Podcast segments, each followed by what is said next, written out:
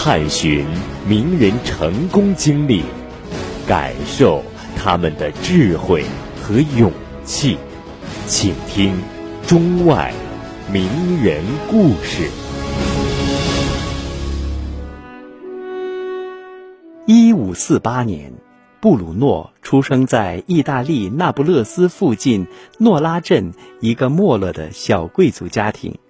十岁时，父母把他送到了那不勒斯一所私人学校就读。布鲁诺在这所学校学习了六年，在强烈的求知欲的驱使下，他学到了很多的知识。一五六五年，布鲁诺进入了多米尼克的修道院继续深造，第二年转为正式僧侣，然后在那里继续攻读神学。同时还刻苦钻研古希腊、古罗马语言文学和东方哲学。十年后，他获得了神学博士学位，还得到了神父的教职。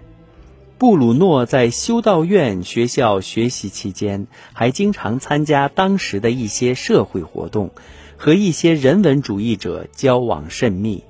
在人文主义思潮影响下，布鲁诺阅读了不少禁书，其中哥白尼的《试论天体运行的假设》和当时著名哲学家特列佐的著作对他影响最大。在哥白尼学说的吸引下，布鲁诺开始对自然科学产生了浓厚的兴趣，并逐渐对宗教神学产生了怀疑。渐渐的，他开始对经院哲学家们。所宣传的教义持否定态度，写了一些批判圣经的论文，并从日常行为上表现出对基督教伪善世俗教徒的厌恶。布鲁诺的言行触怒了教廷，由于他信奉哥白尼学说，所以成了宗教的叛逆，随后被革除教职，被宗教裁判所。指控为异端。公元一五七六年，年仅二十八岁的布鲁诺为了坚持真理，同时也为了逃避迫害，不得不离开了修道院，逃往罗马。后来又到了威尼斯。一五七八年，布鲁诺在日内瓦由于激烈反对加尔文教派，被逮捕监禁起来。